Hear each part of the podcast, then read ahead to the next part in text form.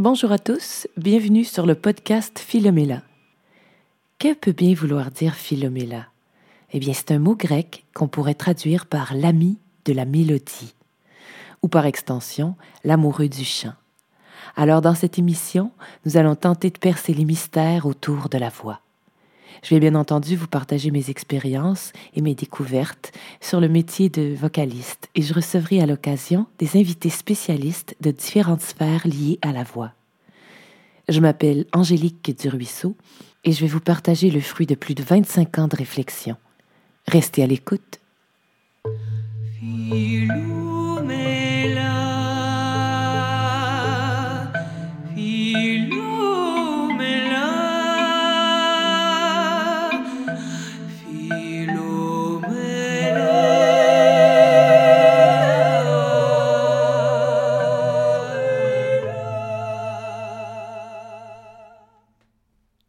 Alors, bienvenue dans le podcast Philomela.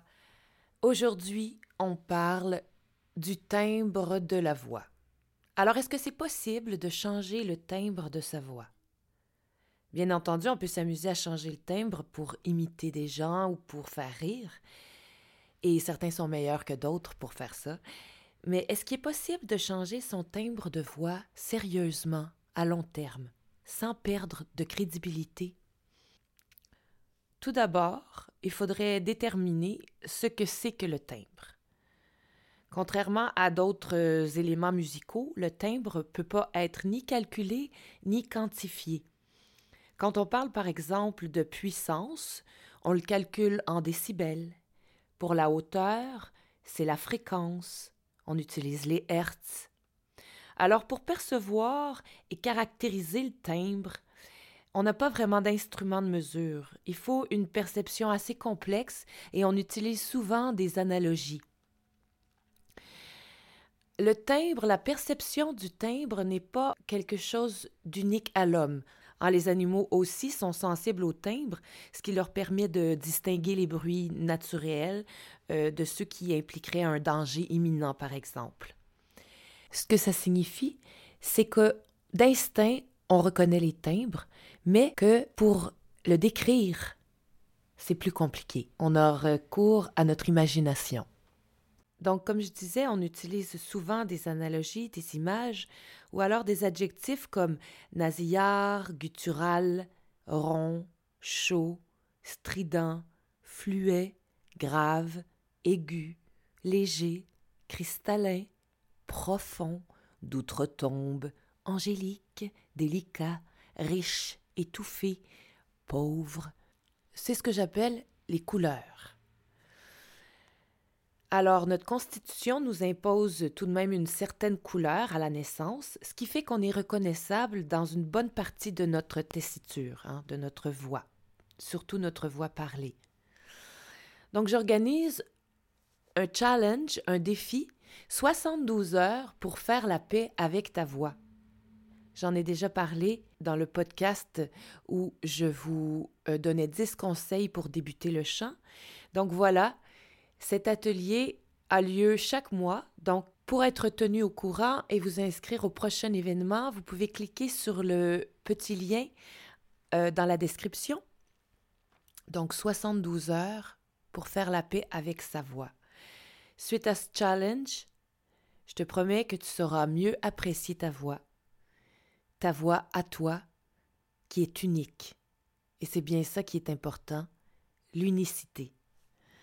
Donc juste pour vous mettre une petite puce à l'oreille, je vais vous mentionner quelques aspects qui peuvent influencer le timbre. Bon, tout d'abord, je l'ai dit, l'empreinte. Tout comme les empreintes digitales, chaque être humain a une voix particulière, sa voix propre, ce qu'on peut changer malheureusement, sans se mutiler. Donc, cette empreinte, c'est la base. Il faut faire avec, il faut apprendre à l'aimer, il faut accepter. Ensuite, il y a l'état physiologique. Est-ce qu'on est enrhumé? Est-ce qu'on a des nodules? Est-ce qu'on a des tensions? Etc. L'état psychologique.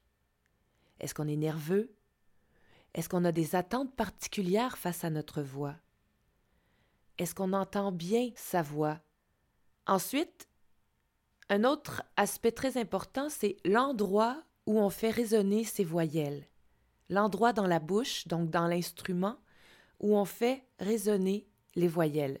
Ça aussi, ça va beaucoup influencer le timbre. L'articulation, évidemment, la prononciation, la diction, tout ça, ce sont des éléments qui influencent le timbre de votre voix et finalement ben, la vitesse d'élocution.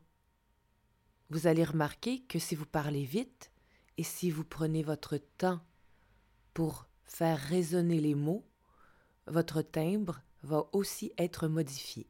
Et vous pouvez travailler sur tous les aspects, sauf le premier, puisque comme je vous ai dit, c'est votre base. Dans le fond, c'est votre empreinte vocale. Ça, vous devez apprendre à l'accepter, à l'aimer. Mais tout le reste, vous pouvez travailler ces aspects et les améliorer et ainsi avoir un meilleur timbre et apprécier vous entendre. Hmm, vous aimeriez ça?